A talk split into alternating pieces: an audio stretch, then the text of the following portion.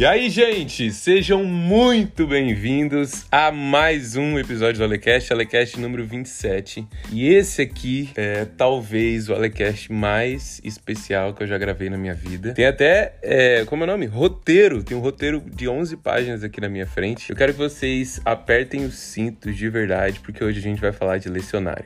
Todo dia de manhã eu posto lá, eu lendo lecionário, fazendo lecionário, e as pessoas. Que aplicativo é esse? Que, que parada é essa? O que, que é isso você usa no Kindle? O que, que é lecionário?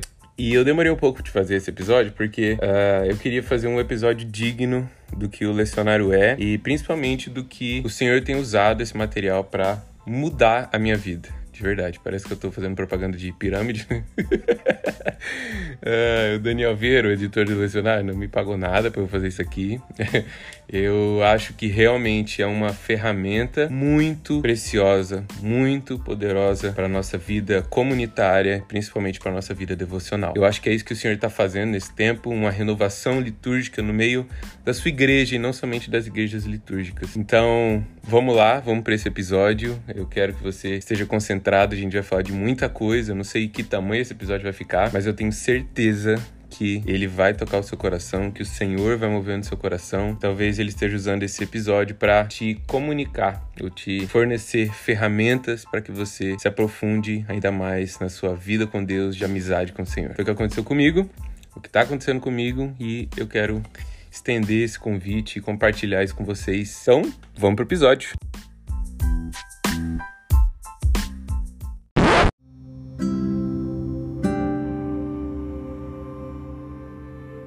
Bom, vamos lá, gente. Antes de mais nada, quero dizer que eu tô gravando esse episódio aqui de dia, então pode ser que tenha mais barulho, tá tendo umas obras aqui, em qualquer momento ele pode bater esse martelo, mas nada que vá atrapalhar o nosso episódio, tá bom? Gente, recentemente eu entrei em contato com o Daniel Vieira, que eu falei dele na introdução, né? E o Daniel, é, inclusive um abraço pro Daniel, ele é o editor desse material chamado Lecionário. Vocês me veem postando toda manhã lá no meu Instagram, compartilhando, falando sobre. E o que eu disse para ele foi que eu não tinha, eu não tenho palavras para descrever os efeitos que esse material causou na minha vida e principalmente na minha vida devocional, né? E na minha vida como um todo, a partir da minha vida devocional, que é de onde tudo flui na nossa vida. E a razão desse episódio existir é aquele sentimento de gratidão, sabe? De, de alegria por ter encontrado um tesouro e o desejo de compartilhar esse tesouro com todo mundo que desejar ouvir com todo mundo que quiser ouvir. Então, obrigado, Daniel, se você estiver ouvindo esse episódio. Eu espero muito que você esteja ouvindo.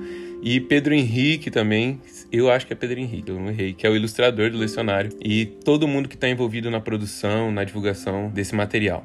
Gente, eu queria é, começar fazendo essas, esses agradecimentos e tudo mais. É, mas o ponto inicial do nosso episódio é o que é o lecionário. É, é daí que a gente vai partir desse, dessa esfera sobre o que é o lecionário. E antes de eu é, contar mais sobre a minha experiência com o lecionário, quero essa vai fazer parte da segunda parte do episódio, a gente precisa conhecer o que é o lecionário, de onde veio o lecionário, onde mora, do que se alimenta.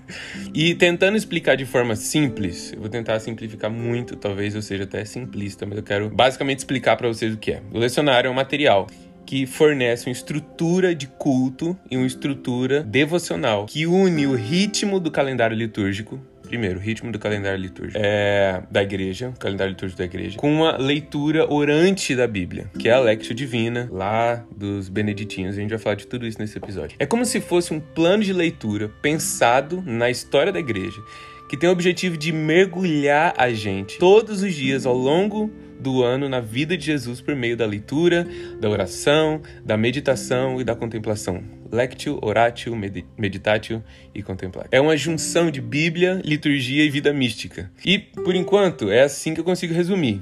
Então, eu quero, a partir dessa, dessa definição, desse resumo, dar mais alguns passos para trás em busca de uma compreensão mais precisa. Então a gente volta um pouco para a gente saber não somente o que é, mas de onde veio, qual é a origem do lecionário. Então, para a gente entender a origem do lecionário, é, eu dei uma ênfase ali na definição no calendário litúrgico, a gente precisa entender o que é o calendário cristão ou o calendário litúrgico ou o ano da igreja. Pergunta é: você já pensou se tivesse uma forma da gente contar o tempo a partir dos principais eventos da Bíblia ou a partir da vida de Jesus. É muito comum a gente ver nas nossas igrejas o, o culto especial de Dia dos Pais, ou culto de Dia das Mães, ou culto de Dia das Crianças, ou Dia das Mulheres e por aí vai, datas comemorativas do nosso calendário secular. E essas coisas, gente, elas não são ruins em si mesmas e é até uma forma de se comunicar com a cultura, a realidade da comunidade local, mas quando isso é feito pontualmente sobre uma ótica muito intencional de fazer essa comunicação.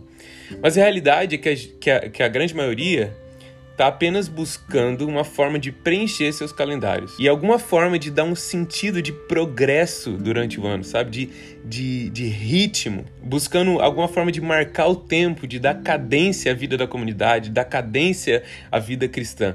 E a grande questão é que nós, principalmente os que, como eu, não fazem parte de uma denominação que tenha vínculos institucionais históricos é, é, e, tra e tradição teológica, tradição litúrgica, ancorada num sistema rígido e bem estabelecido, a, gente acaba por perder de vista um tesouro antigo, porque a gente não está inserido nessas práticas que, dentro de igrejas litúrgicas, como por exemplo a igreja anglicana ou a igreja episcopal, são coisas é, comuns, né? É, nesse sentido que todo domingo as pessoas estão estão é, experimentando. E por causa disso, a gente acaba perdendo de vista esse tesouro antigo que data pelo menos desde a era patrística e a gente se agarra ao calendário secular em busca de encontrar algum ritmo ou é, alguma estrutura que nos ensine a habitar no tempo. E a notícia é que a gente falha. Nós falhamos. O calendário secular ele é principalmente regido por uma uma doutrina do consumo, né? As datas são, são é, mesmo as datas que são tiradas do calendário litúrgico da igreja, datas que são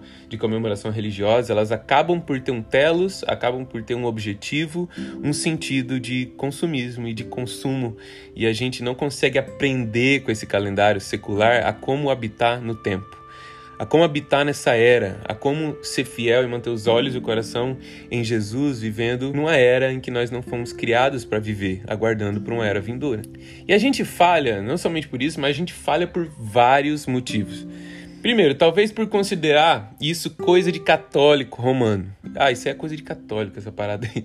A gente acaba por jogar o bebê fora e junto com a água suja. Em vez da gente tirar as coisas que não, que não condizem com a tradição protestante, a gente acaba jogando tudo fora. A gente se esquece dos anglicanos, dos luteranos, os metodistas e os episcopais, como meu amigo Marcondes, o Conde da Boa Vista, que também são evangélicos e, e fazem uso do calendário cristão do calendário litúrgico. Mas aí, talvez o problema é o tal do engessamento. Será que a gente vai ficar engessado? Será que a gente vai ficar travado?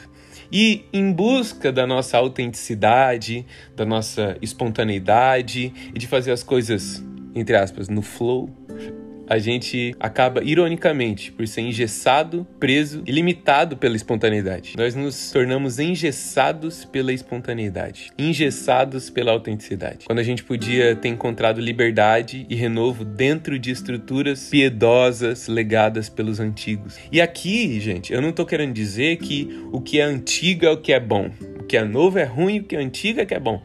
Não, de jeito nenhum. Mas o que é antigo piedoso, provado pelo tempo e que tem por objetivo dar glória a Deus e nos educar no conhecimento de quem Ele é, merece no mínimo a nossa atenção e o nosso carinho. O Kevin Van Hooser, no livro Pastor como Teólogo Público, da Edições Vida Nova, lá em, lançado em 2016, na página 213, ele diz o seguinte: a liturgia, em especial o calendário litúrgico, é uma espécie de suma teológica viva, um resumo da fé e da experiência cristã em sua totalidade.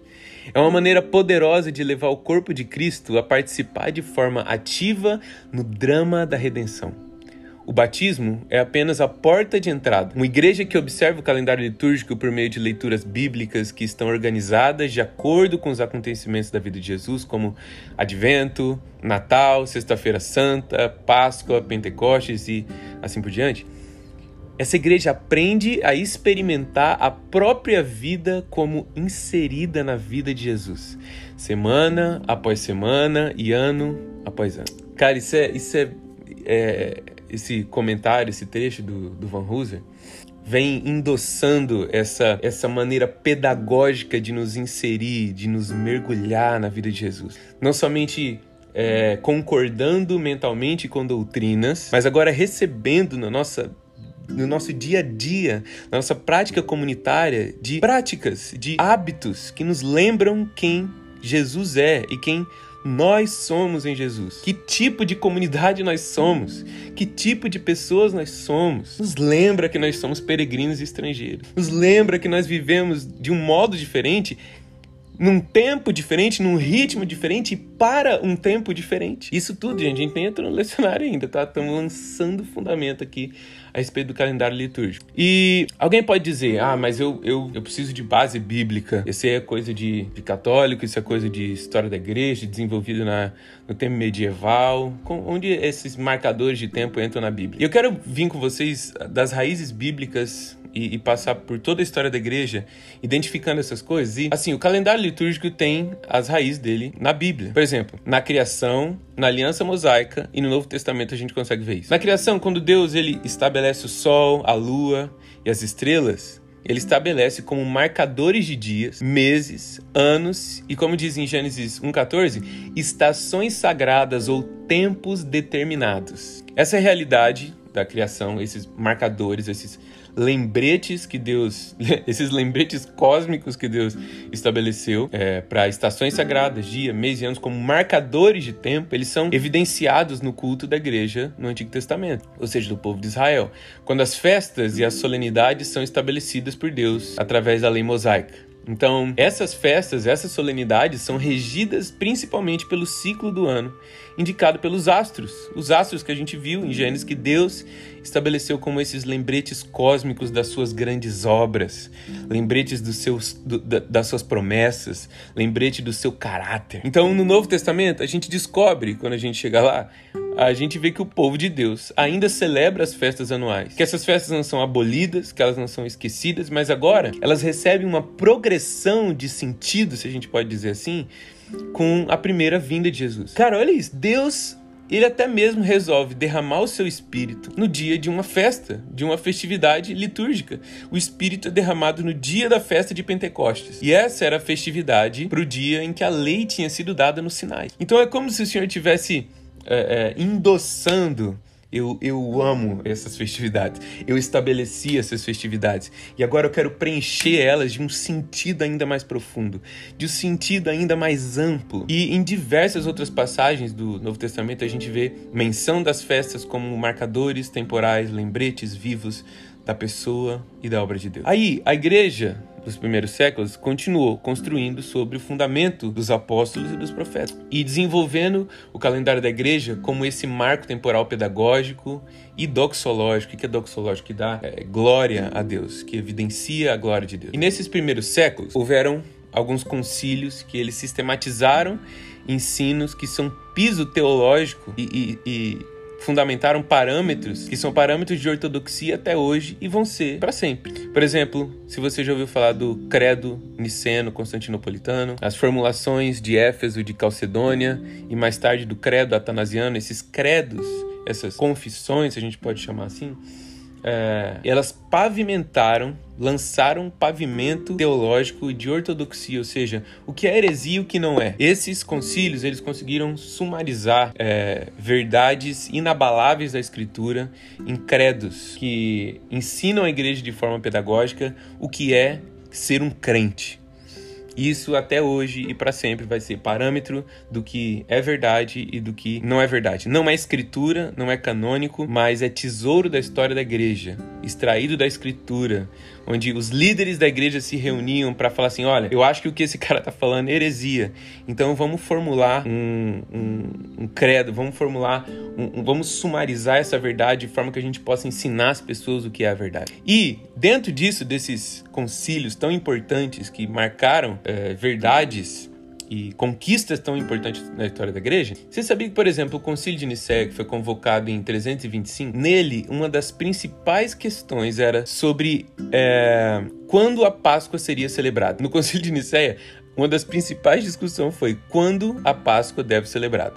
Deve ser celebrada. Se era ia ser num dia flutuante ali ou seria num dia fixo. Então, para eles, para a igreja primitiva, nos primeiros séculos ali, não era uma questão de se nós vamos ter datas que regem o nosso tempo, se nós vamos comemorar essas, essas datas festivas, mas de como e quando e não se, se a gente deve seguir isso, mas quando a gente deve fazer, de que forma a gente vai, vai fazer, como nós faremos. Na era medieval da igreja, esse calendário ele é desenvolvido, é, muitas adições são estabelecidas também, são feitas é, essas adições de, por exemplo, é, somados os aniversários dos santos no, no calendário, e ele começa a ficar bem preenchido, assim, bem, bem é, sobrecarregado.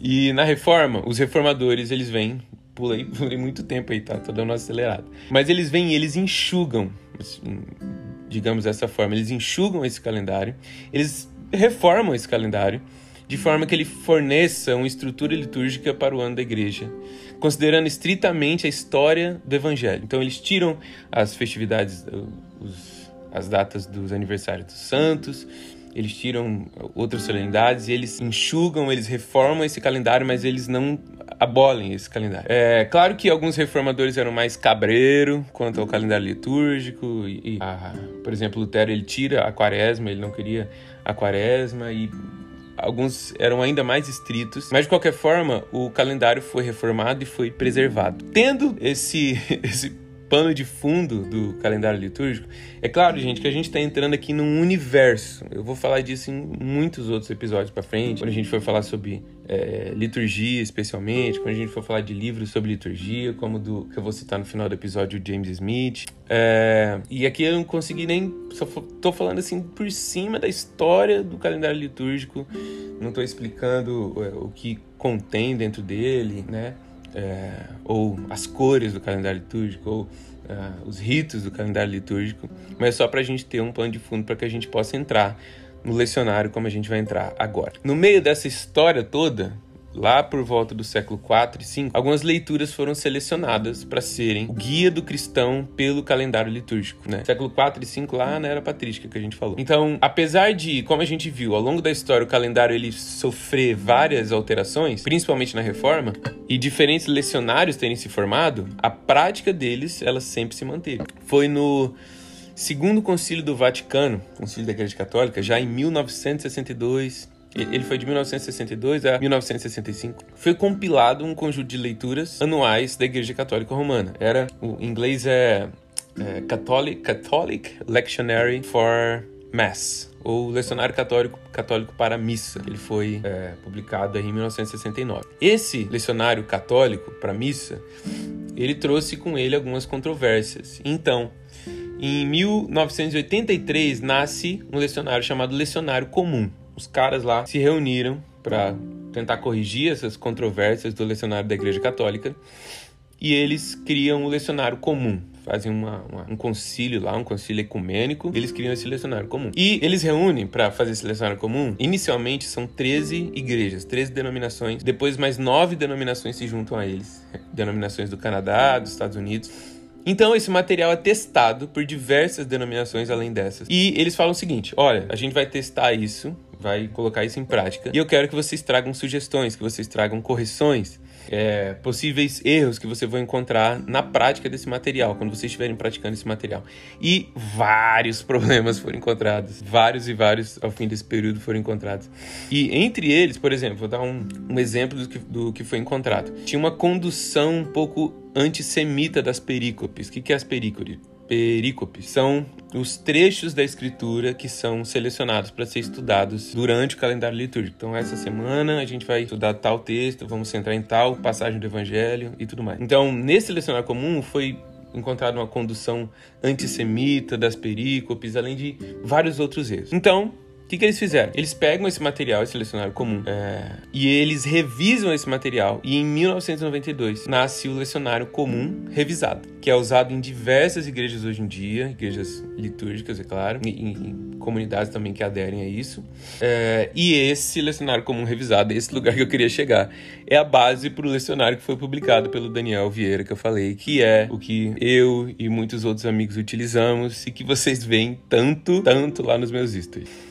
Como que se dá essa ligação? A gente está falando aqui, você fala assim, cara, Ale, você está falando de material que é usado para condução de um culto, né? Como que esse material é, utilizado para a condução de um culto público é o material que a gente usa para o nosso devocional. É aqui que a gente, é aqui que a coisa começa a ficar boa, porque o lecionário ele é um devocionário. O Daniel, gente, esse que é o editor do, do lecionário que eu uso e, e tal, é, ele que idealizou esse, esse lecionário dessa forma que a gente usa. Ele teve a ideia de elaborar esse material quando ele fazia parte de uma plantação de uma igreja lá em Goiânia, se não me engano. Mas assim, quem sabe a gente traz dele no episódio futuro aí para falar mais e, e falar muito melhor, né? Mais e muito melhor do que eu sobre isso. Mas o fato é, que ele idealizou esse material para a vida comunitária, para o culto. Tanto é que o, o lecionário ele é cheio de ferramentas para ser utilizado em conjunto e não é, só não somente sozinho. O fato é, eu, Alessandro, faço parte de uma comunidade, que é a Igreja One, que é a minha família. Esse modelo de culto, ele não se encaixaria como uma luva pra gente, assim. Por mais maravilhoso que ele seja, é, muitos aspectos assim podem ser adaptados e eu espero que sejam adaptados, inseridos de alguma forma, mas a grande sacada do lecionário é que ele conecta o culto público com a devoção privada. É aí, gente, é aí que ele acertou meu coração. É aí que ele me cativou.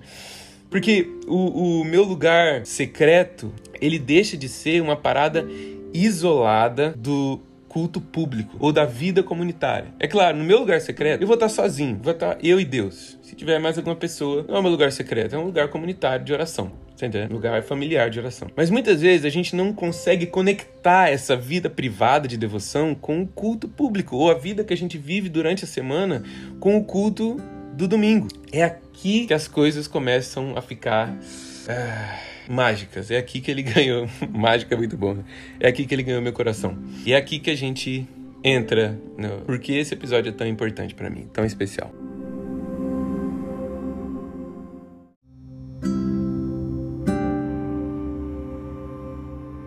Cara, eu sempre tive é, diferentes estilos de devocional ao longo da minha vida, assim, desde que eu é, encontrei Jesus. Teve épocas que eu lia a Bíblia sem música nenhuma, sem souk nenhum, lia a Bíblia e orava. Teve épocas que eu fazia colocava lá o soaking e eu lia a Bíblia e eu orava o que eu lia. Teve épocas que eu lia mais a Bíblia do que eu orava. Teve épocas que eu não soube conciliar é, se eu orava ou se eu lia a Bíblia. Daí eu fazia ou só lia a Bíblia ou só orava. E teve épocas que eu comecei, eu lia livros sobre oração, né? E nessas épocas que a gente lê livros sobre oração, a gente se sente muito mais encorajado a orar. Então eu aplicava de certa forma é, o conteúdo desses livros à minha vida de oração. Então, quando eu li Oração do Timothy Keller, é, eu aplicava a sequência que ele fala lá, né? De, ele vem trazendo diversos autores de oração ao longo, ao longo do livro, e eu aplicava aquela sequência que ele traz, várias sequências, várias ideias de leitura. Ou quando eu li Segredos do Lugar Secreto, que o Bob Sorg ele fala sobre um tipo de leitura da Bíblia é,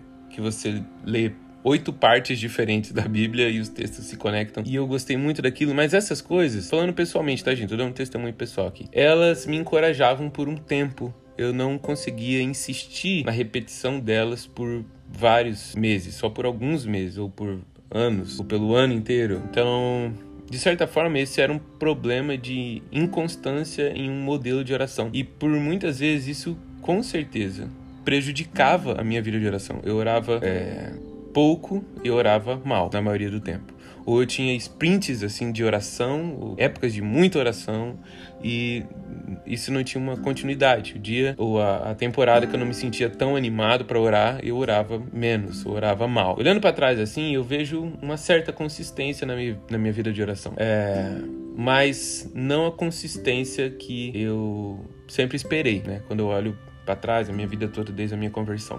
Porque essa variação de método, essa variação de estrutura, ela, ela prejudica a nossa vida de oração. E eu já li é, Crescendo em Oração do Mike Bickle, ele tem ferramentas muito preciosas ali naquele livro e, e cara, coisas assim muito, muito mesmo de que, que, te auxiliam mesmo, que te impulsionam mesmo, como fellowship, que é um, eu nunca lembro se é acrônimo, acróstico, asterisco, sacanagem, brincadeira mas assim, o, o Fellowship, para quem já leu o livro, sabe que é uma sequência. Você olha pelo Fear of the Lord, que é o temor do Senhor, daí o E é o Endurance, e daí Light of Our Presence, the Light of Our Glory, não lembro direito. E cada letra ali é uma parada que você ora e você faz aquilo no seu lugar de oração. Isso por muitos meses ou por muito tempo foi a base da minha oração, lista de oração, é, são muito importantes também. E essas coisas essas ferramentas não são ferramentas que são descartadas com o uso do lecionário. Mas por que eu tô falando isso? Porque por volta de julho de 2022, se eu não me engano, a Tiane é melhor com datas do que eu. Mas a gente viajou para Campo Grande, a avó da Tiane tinha falecido, e eu já tava, já tinha ouvido falar do lecionário, já tinha dado uma olhada e tudo mais. É, há um bom tempo antes, né, desde 2020, eu tô nessa parada de liturgia, desde que eu li. É, como, como que é o nome do livro? Você é Aquilo que Ama, do Smith, me introduziu a esse universo né, litúrgico. Depois eu li o livro do Drew, Jones, Drew Johnson, não sei se foi nessa ordem exatamente. É como que é o nome do livro? Human Rights, Ritos Humanos, falando na ordem que eu lembro. E daí, outros livros do Smith, a, a, a, Liturgias Culturais, a série dele, né, Liturgias Culturais, e eu ouvindo muito sobre isso, acompanhando, isso começou a, sabe, é, reverberar na minha vida, mas eu não tinha encontrado ainda uma prática consistente dessa, dessas, dessas ferramentas que influenciasse realmente diariamente a minha vida. As coisas começaram a mudar, até eu não lembro se foi nessa mesma época, qual época que foi, quando eu li Liturgia do Ordinário. E em Liturgia do Ordinário, a Tisha ela fala de algumas práticas diárias, né? práticas diárias que nos lembram o nosso novo nascimento, que nos lembram dentro da nossa vida ordinária, é, é coisas que o Drew Johnson já tinha falado no livro dele, Human Rights, que eu já tinha lido, mas que nos lembram, no, nos, pela repetição, começam a moldar os nossos hábitos e os nossos hábitos começam a moldar os nossos amores, a direcionar esse telos, essa, essa direção para onde os nossos amores fluem em direção a Deus. Começam a recalibrar os nossos afetos, tudo que eu falei lá no episódio no Hub e tudo mais. Mas eu não tinha encontrado ainda uma parada que tornasse isso concreto, sabe? O que mais tinha se aproximar disso é esse, essas práticas, essa, essa renovação de hábitos que a Tish Warren propõe no Liturgia do Ordinário. E daí, nessa época, quando a gente viajou para Campo Grande, eu falei assim, cara, eu vou fazer esse lecionário aí. Só que eu peguei o, o a versão gratuita para dar uma olhada, né? E eu fiz, foram acho que uma semana assim que a gente tava lá, só que daí, cara, a gente pegou dengue, tá, foi terrível essa ida para Campo Grande.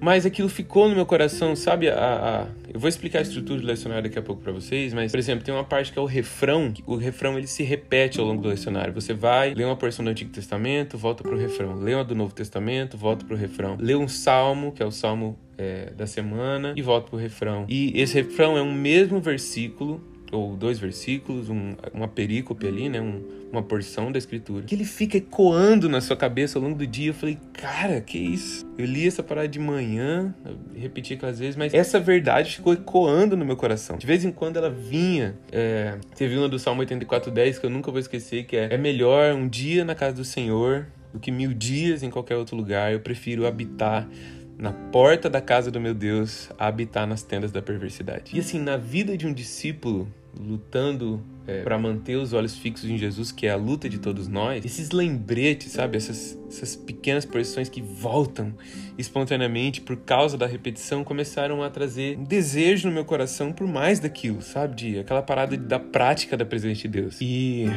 eu não consigo falar muito, eu tô Tô chorando já. Ai, gente, desculpa. Porque esse é o desejo que, que a gente tem de habitar na presença de Deus, sabe? Mas se isso é só uma coisa que a gente concorda com a mente ou que nos é pregado e a gente se anima e a gente não tem experiência daquilo, eu não sou o tipo de pessoa que tem experiência é, de muitas lágrimas assim. É bem raro. Quem anda comigo, quem me conhece, sabe que no barulhão, na, na na euforia, eu não sou muito de derramar lágrimas, mas basta eu sussurrar algo para Jesus, soltando nós dois. É, um sussurro de uma palavra de amor, sabe? Um, uma voz calma, uma, uma, um Pai Nosso. É, digo Pai Nosso, sabe, sussurrando isso, pensando e recebendo a revelação de que Deus é meu Pai. Esses momentos eles quebram meu coração. Por esse motivo, a maioria das pessoas acha que eu, que eu não tenho lágrima no olho, né? Acham errado. Houve uma época que isso era realmente uma verdade, que eu não choro muito não.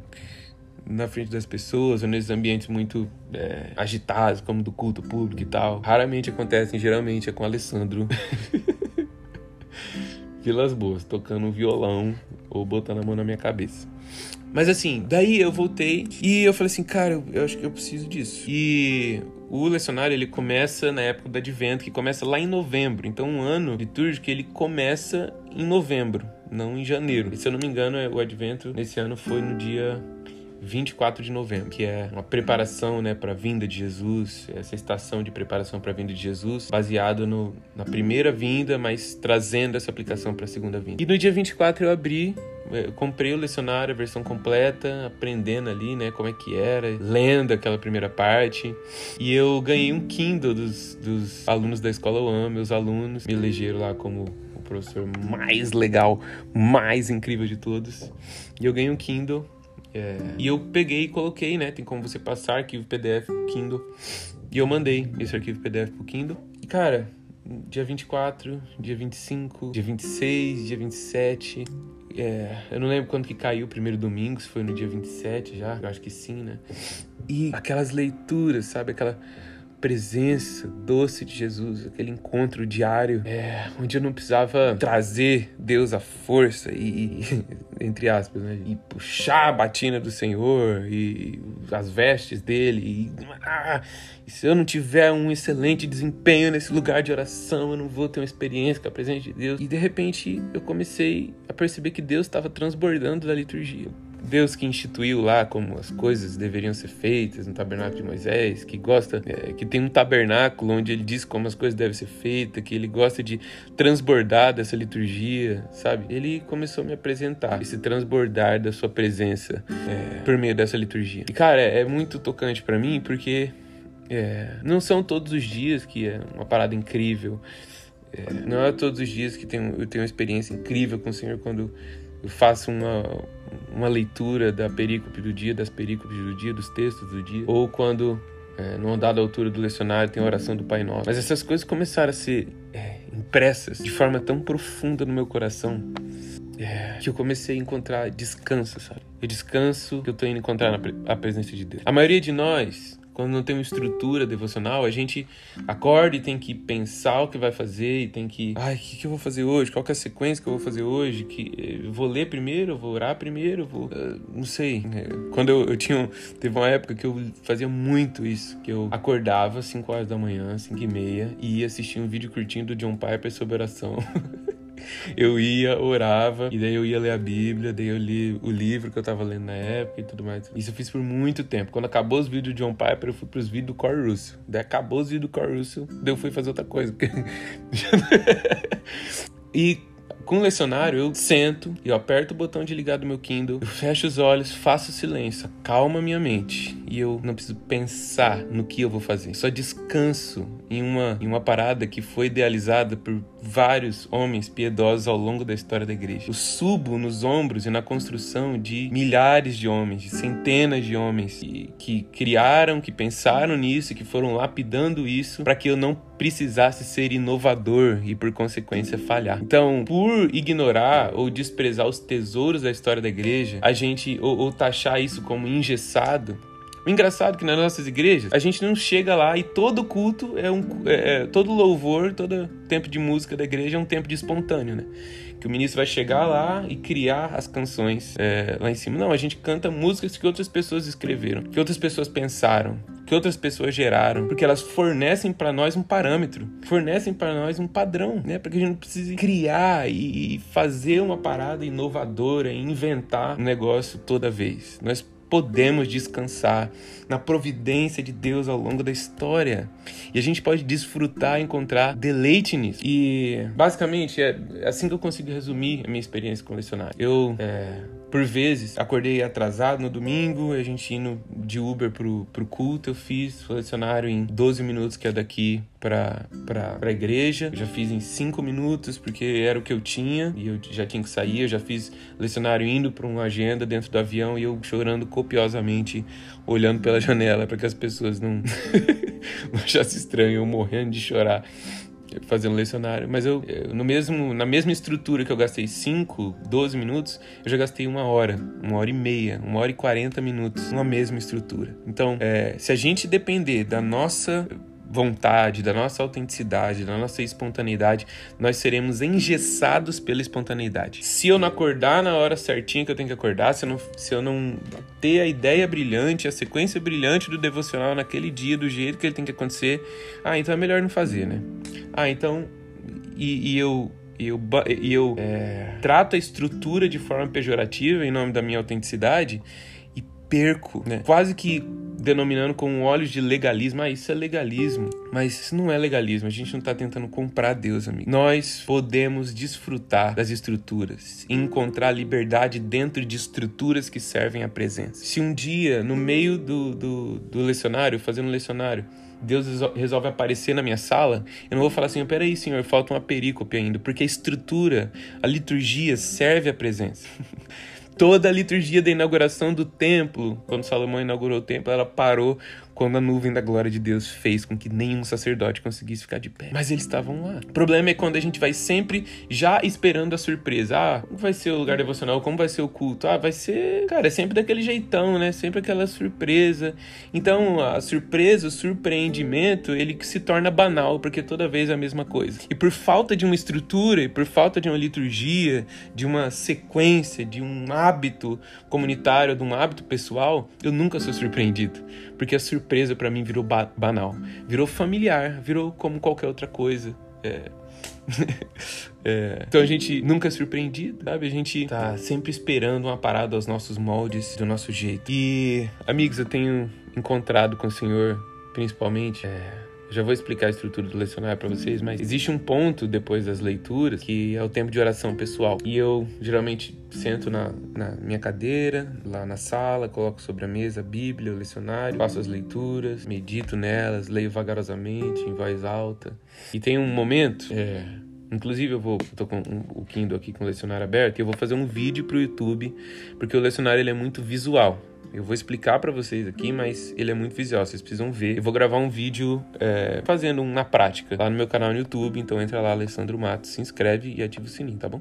E tem um momento da oração pessoal que é que o momento que eu levanto da sala, eu vou pro meu quarto, eu tranco a porta e eu vou orar em línguas, como bom carismático que eu sou. Eu vou interceder pelos meus amigos, interceder pelos meus pastores, pela minha igreja. E eu vou passar tempo com o Senhor, eu vou adorar o Senhor, eu vou contemplar a face de Deus. Ai, e vou, vou passar tempo com ele, falando o que eu, que eu quiser falar e orando, orando, sabe? Orando, intercedendo, desfrutando da presença de Deus, orando em línguas, me ajoelhando diante dele, andando de um lado para o outro.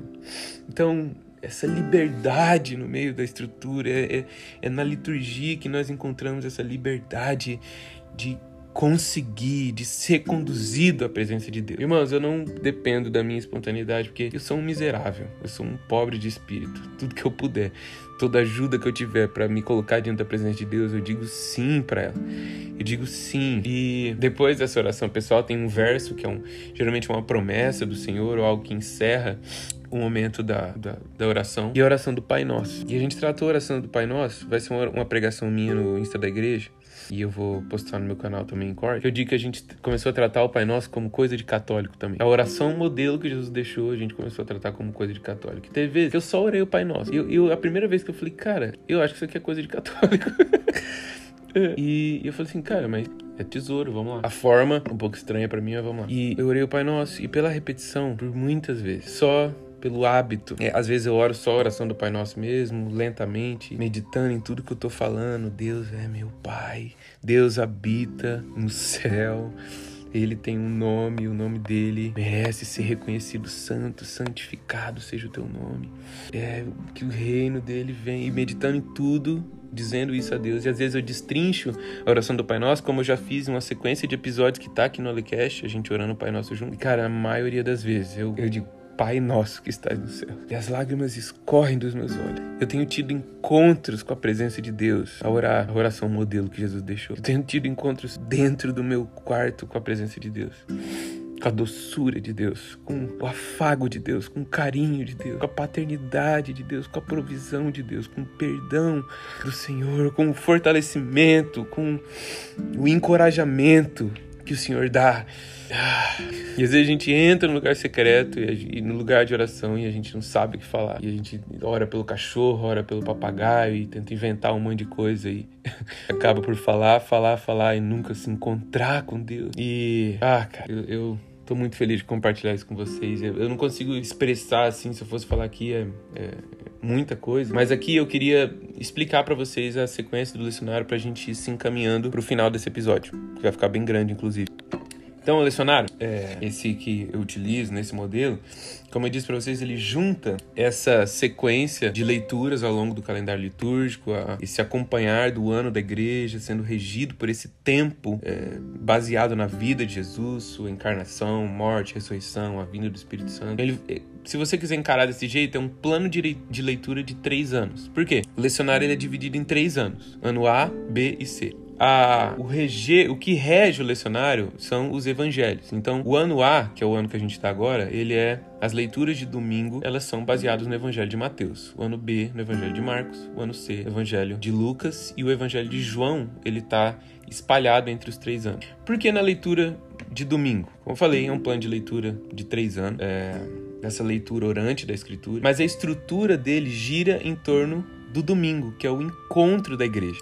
Tudo isso gira em torno do, do, da reunião da igreja no dia do Senhor, que é o domingo. Então, assim, é, a semana começa no domingo, mas você vai ver que o lecionário é dividido em, em duas partes, que é o tempo de preparação, que é quinta, sexta e sábado, então, quinta, sexta e sábado nós vamos ter uma leitura específica do Antigo Testamento e uma do Novo. Na quinta. No, na sexta, uma leitura específica do Antigo Testamento e uma do Novo. Na, na, no sábado, uma leitura específica do Antigo Testamento e uma do Novo. São leituras diferentes. O, a, o, todo o resto da estrutura, que a gente vai ver aqui, e o Salmo são o mesmo durante esse período de três dias.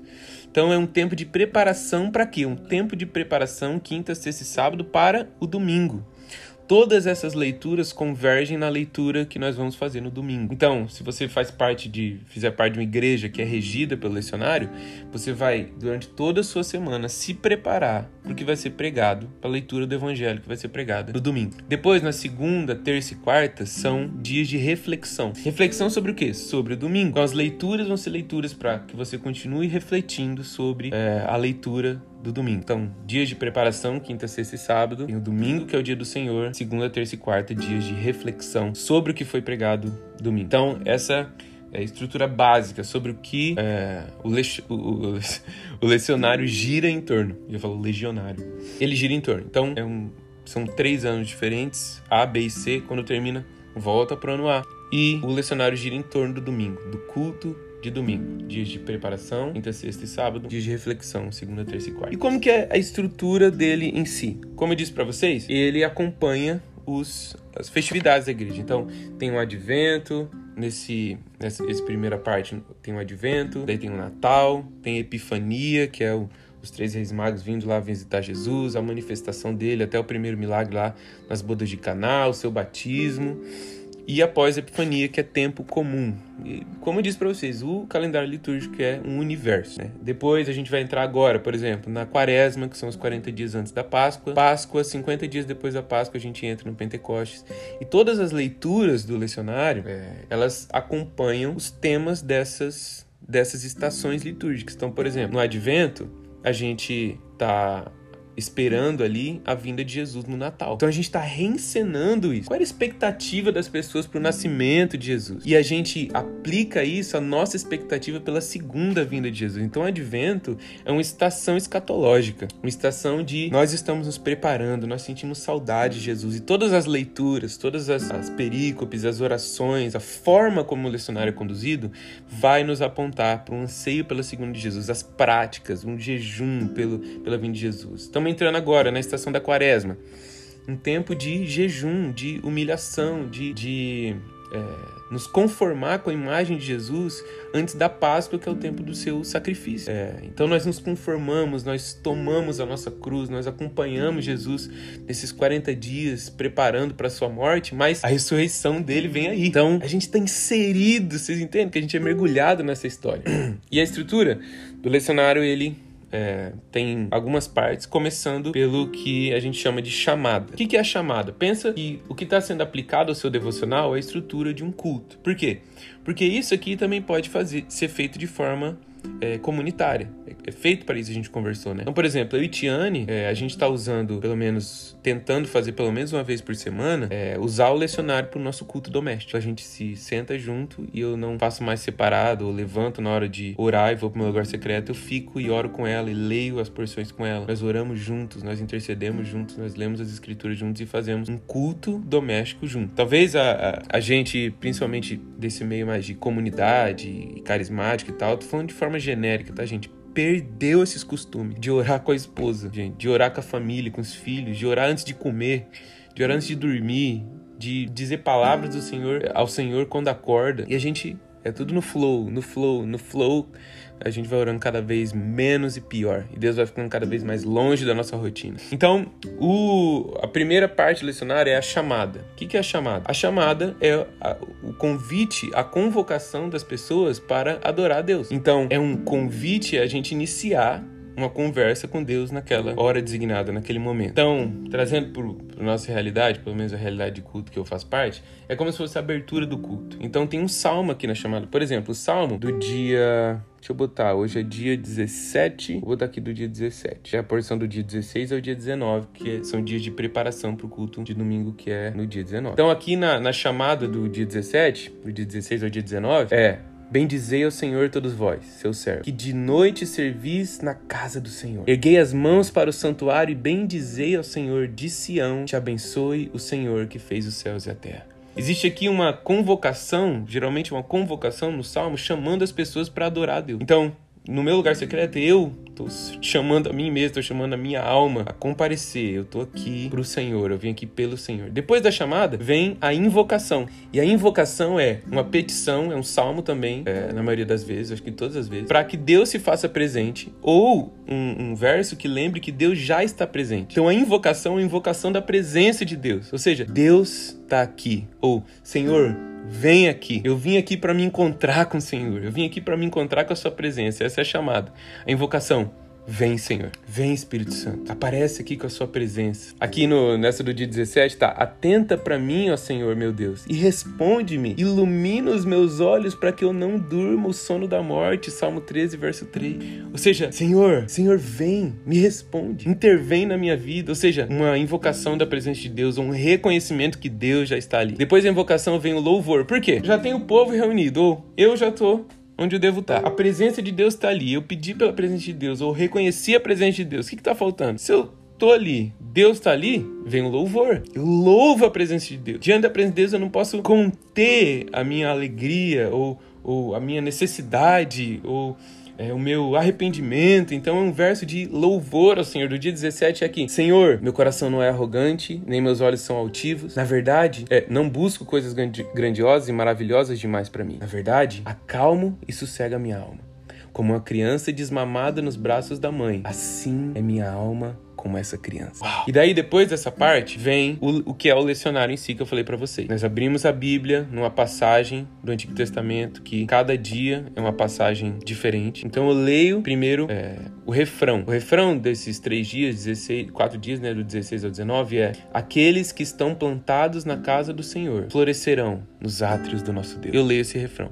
Então eu vou lá e vejo qual é a leitura do Antigo Testamento. De hoje foi Êxodo 19, do 9 ao 25. Eu vou lá e leio. E foi o Senhor se manifestando com poder no Sinai, fazendo o monte tremer, chamando Moisés para subir lá. A glória de Deus manifesta lá no monte. Deu volta e leio o refrão de novo. Aqueles que estão plantados na casa do Senhor florescerão nos átrios do nosso Deus. E eu vou dando diferentes ênfases para aquela mesma frase e o Senhor vai falando comigo em, em palavras daquele texto. Eu não estou aqui diante de Deus para analisar o texto teologicamente, para fazer um exegese desse texto. Eu quero saber o que Deus quer falar comigo. Deus que me vê, Deus que está ali, que se importa, que está presente no meu lugar secreto. O que, que Ele quer falar comigo hoje? É isso que eu estou atrás nesses textos aqui.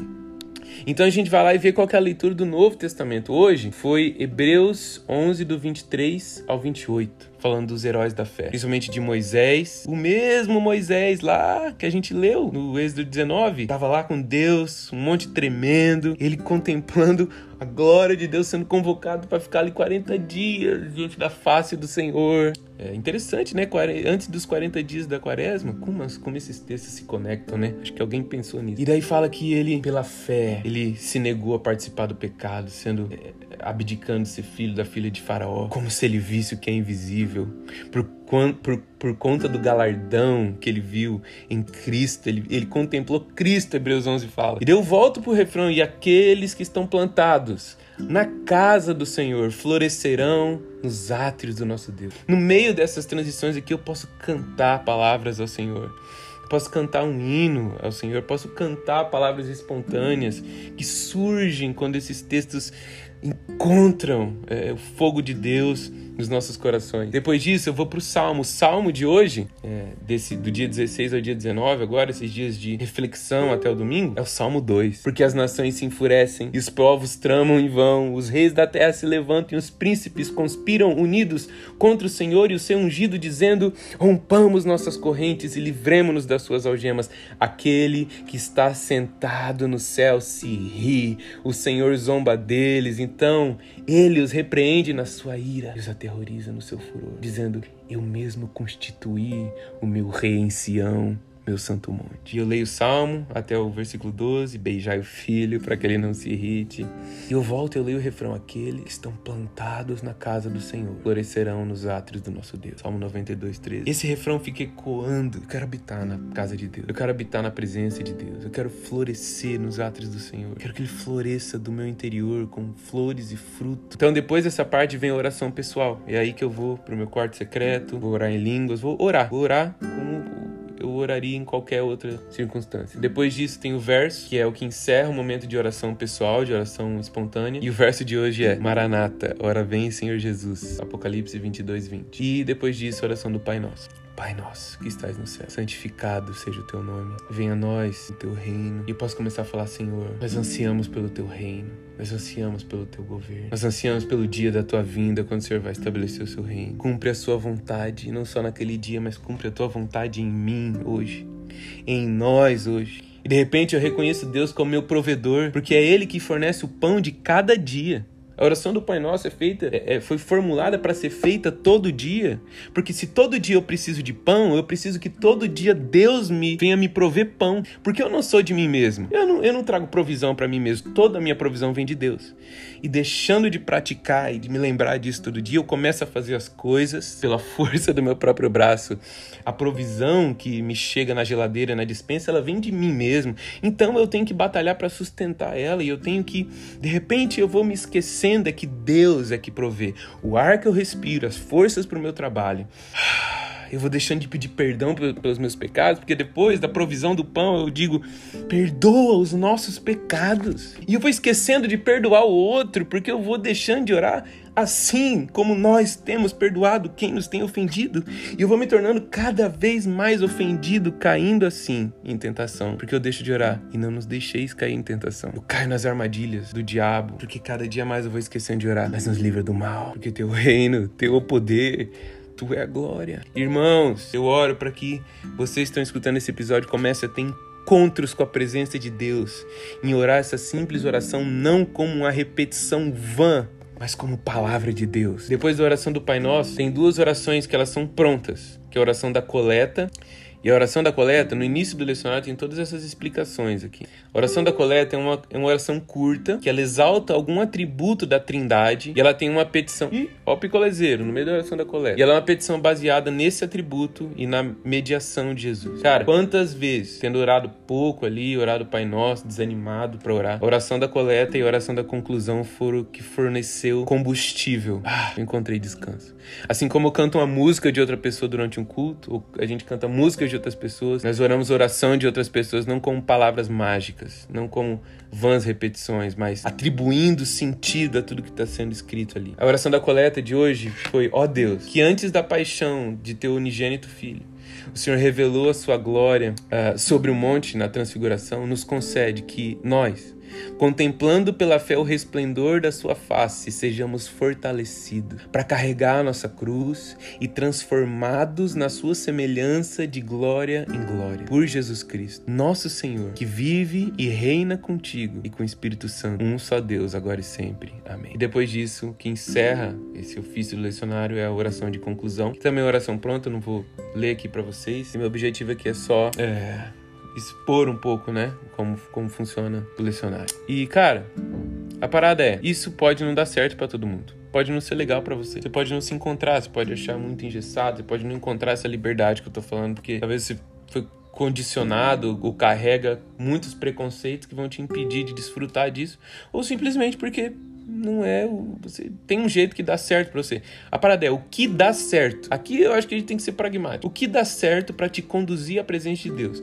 Não método pelo método, não estrutura pela estrutura, não a liturgia pela liturgia, mas o que dá certo para te colocar lá de joelho, em silêncio, ou lá experimentando Deus mesmo quando você não quer? Essa é a pergunta. Você tem que encontrar o seu próprio ritmo, encontrar a sua própria cadência. E para encerrar, eu queria ler um texto muito precioso, eu queria que vocês prestassem muita atenção, do James Smith, que ele escreve no livro Desejando o Reino, que é o primeiro livro da série Liturgias Culturais, Culto, Cosmovisão e Formação Cultural. Ele é um dos meus autores favoritos, vocês sabem disso.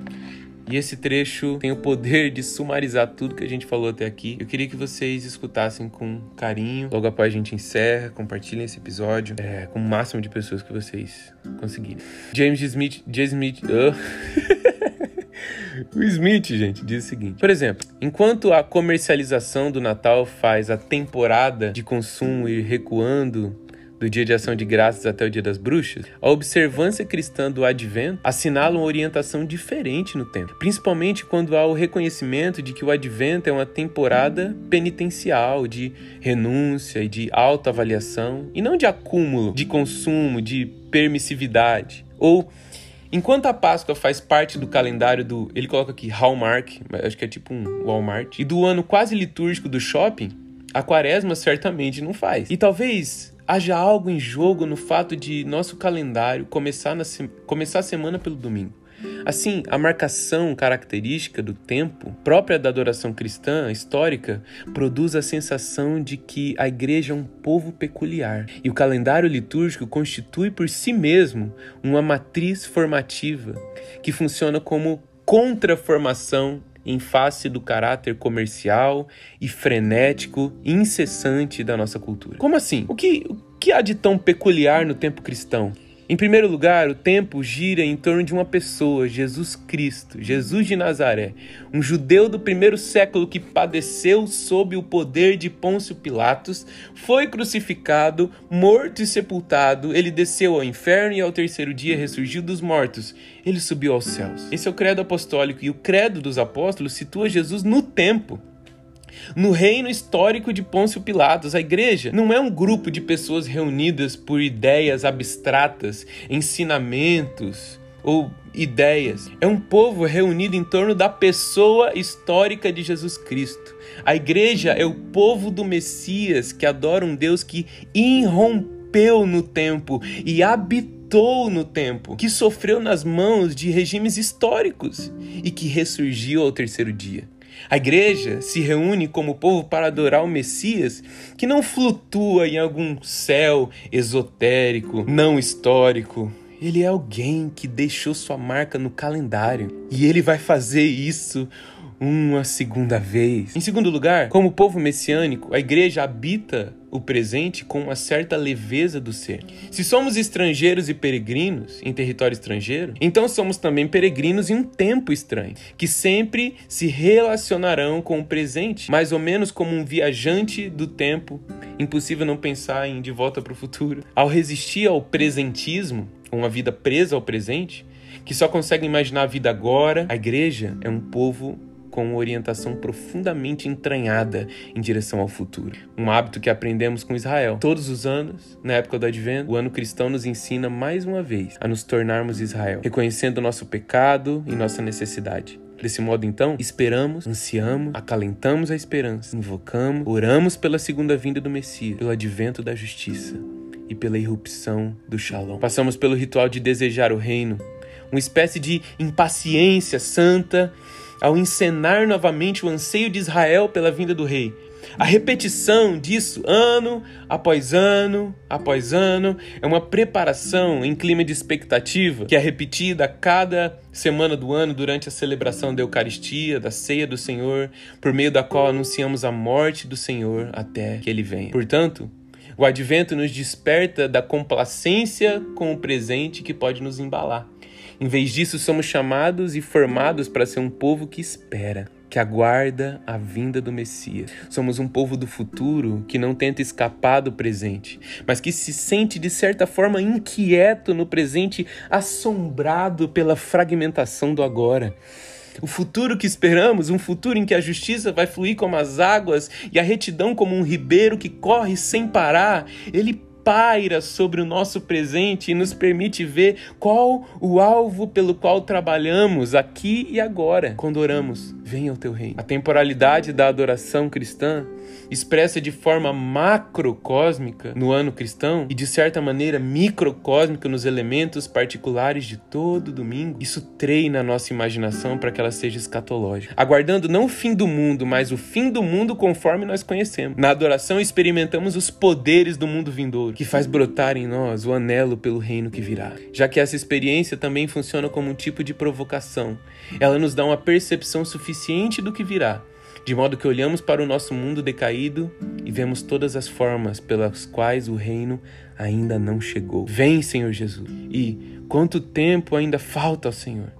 São as orações de um povo afinado com o futuro. Ao mesmo tempo, os ritmos da adoração cristã e do ano litúrgico nos remetem ao passado, às práticas de lembranças, outro hábito que aprendemos com Israel. Lembramos com gratidão os atos redentores de Deus no Êxodo e na cruz. A Quaresma e a Páscoa nos convidam a olhar para o passado para que nos lembremos do poder liberado na cruz e na ressurreição, um poder que continua a irromper no presente. O ano cristão é uma antiga herança que nos traz à mente que somos parte de um povo que é mais antigo do que o nosso presente que somos herdeiros da tradição. Portanto, nossa estrutura é a de um povo que vive entre os tempos, lembrando e esperando simultaneamente. Toda semana, esse meio tempo se manifesta na Eucaristia, na ceia do Senhor, que nos convida a fazer isso em memória de mim. E ao fazê-lo, proclamamos a morte do Senhor até que ele venha. Bom, meus amigos, esse é o episódio de hoje. Você pode adquirir mais informações sobre como adquirir o lecionário e tudo mais lá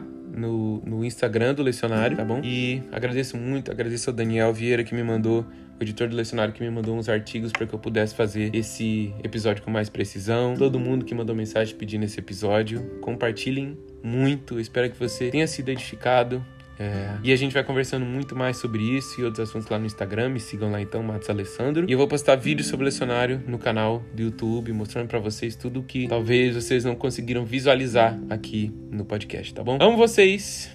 É isso, até o próximo episódio.